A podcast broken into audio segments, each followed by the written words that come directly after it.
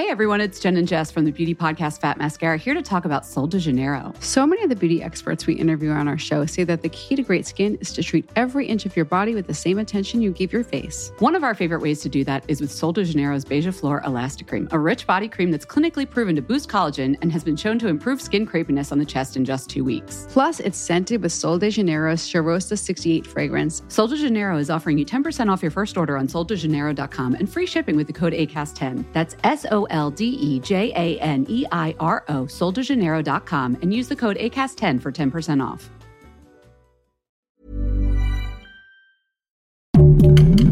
Heraldo Podcast, un lugar para tus oídos. Seremos una guía para que tu salud sea lo importante. Los mejores tips y consejos en Punto Saludable.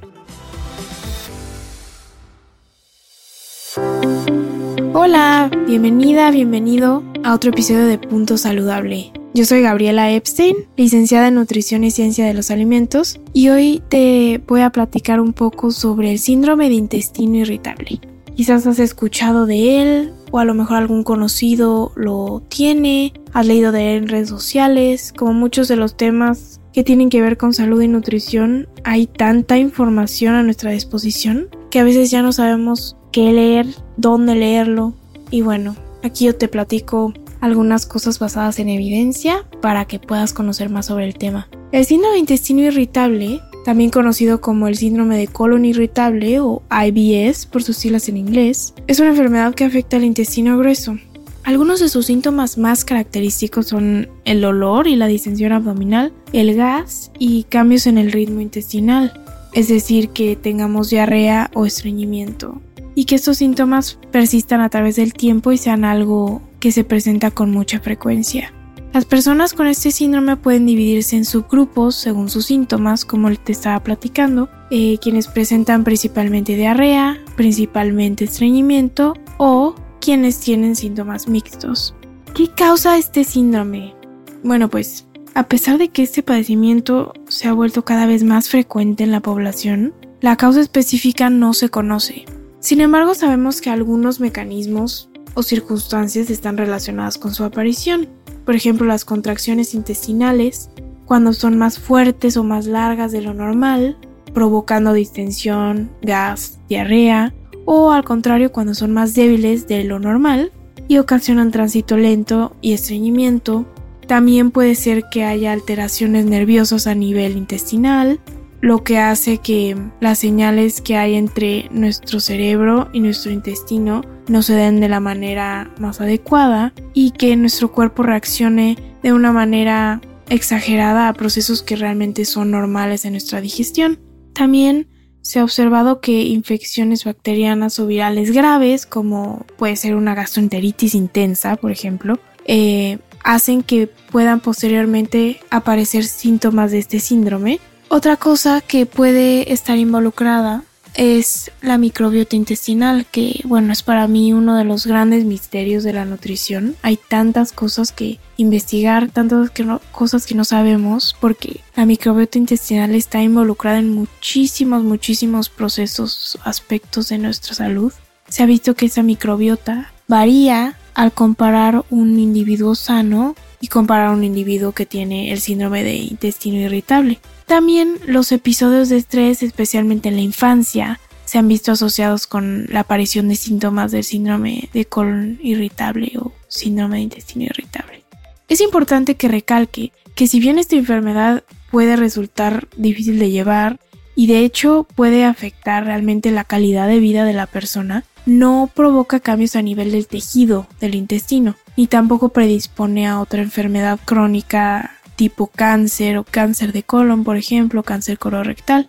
Y bueno, en cuanto a quién puede presentar este síndrome, lo que se ha visto es que es mucho más frecuente en el grupo de edad de personas menores a 50 años y que las mujeres son más propensas a presentarlo que los hombres. Asimismo es más factible que lo presentes si alguien en tu familia lo ha presentado, es decir, si tienes antecedentes.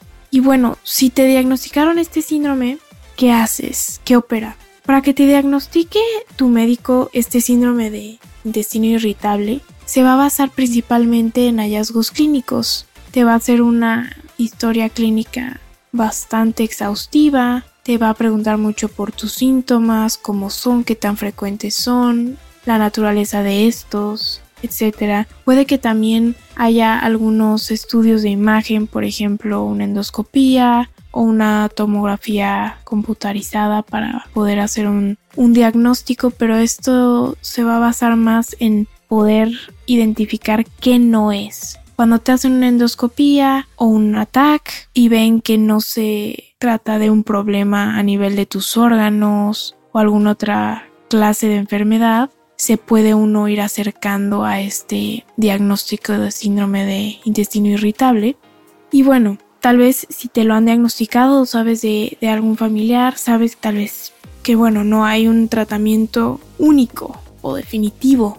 En general, el objetivo del tratamiento del síndrome de intestino irritable es vivir una vida lo más normal posible y buscar que los síntomas aparezcan con la menor frecuencia e intensidad posibles.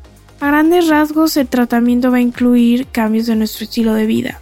Y bueno, eso como sabemos va a incluir el sueño, la hidratación, el ejercicio y por supuesto la alimentación. Y realmente ese es el caso de muchas enfermedades intestinales como puede ser la celiaquía o la enfermedad de Crohn. Y los alimentos pues van a jugar un papel importante, van a tener un impacto considerable en la evolución de, este síndrome de intestino irritable. Y pues la estrategia nutricional claramente será distinta en cada persona y eso va a ir en función de qué síntomas presente y cómo sean estos síntomas. Algunas medidas generales que puedes llegar a recibir de parte de tu médico y de tu nutriólogo podrían ser el no consumir bebidas alcohólicas o carbonatadas porque tienen mucho gas y eso podría exacerbar tus síntomas. En ciertos casos te pueden llegar a recomendar el evitar el gluten porque se ha visto que en personas con este síndrome puede, puede ser efectivo y también puede que te manden la muy sonada dieta baja en FODMAP. Y bueno, esta dieta se ha hecho de renombre en el tratamiento del síndrome de intestino irritable su nombre es un acrónimo en inglés de las palabras fermentable, oligosaccharides, disaccharides, monosaccharides and polyols. Y para ser tan conocida, muy poca gente sabe a ciencia cierta en qué consiste. En español podríamos traducirla como una dieta baja en hidratos de carbono fermentables. Se les llama fermentables porque algunos de ellos se van a absorber poco y otros realmente no se van a digerir prácticamente y van a pasar de manera prácticamente automática a ser fermentados por el colon, eh, que es parte de nuestro intestino grueso. Y bueno, en personas con el síndrome de intestino irritable, este tipo de alimentos que contienen los hidratos de carbono fermentables van a ocasionar que sus síntomas se vuelvan más intensos. Por ello, pues estudios han mostrado que seguir una dieta que es baja en contenido de estos alimentos con hidratos de carbono fermentables puede ser efectiva en el tratamiento. Pero, ¿realmente funciona? Porque suena complicado, hasta el nombre suena complicado. ¿Cómo, cómo se lleva a cabo realmente? ¿Cómo se implementa en la vida real? ¿Cuándo sí? ¿Cuándo no nos sirve? ¿Qué alimentos contienen FODMAP? ¿Cómo vamos a saberlo? A largo plazo cuáles son sus efectos. Hay bastante, bastante que decir. La evidencia tiene puntos interesantes que, proponernos. Y este y algunas otras preguntas te las voy a contestar en un próximo episodio de Punto Saludable. No te lo pierdas y nos estamos viendo.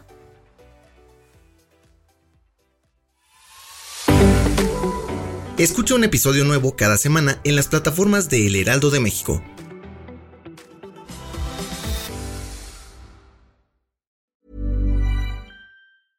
everyone, it's Jen and Jess from the beauty podcast Fat Mascara here to talk about Sol de Janeiro. So many of the beauty experts we interview on our show say that the key to great skin is to treat every inch of your body with the same attention you give your face. One of our favorite ways to do that is with Sol de Janeiro's Beija Flor Elastic Cream, a rich body cream that's clinically proven to boost collagen and has been shown to improve skin crepiness on the chest in just two weeks. Plus, it's scented with Sol de Janeiro's Charosta 68 fragrance. Sol de Janeiro is offering you 10% off your first order on soldejaneiro.com and free shipping with the code ACAST10. That's S O L D E J A N E I R O, soldejaneiro.com, and use the code ACAST10 for 10% off.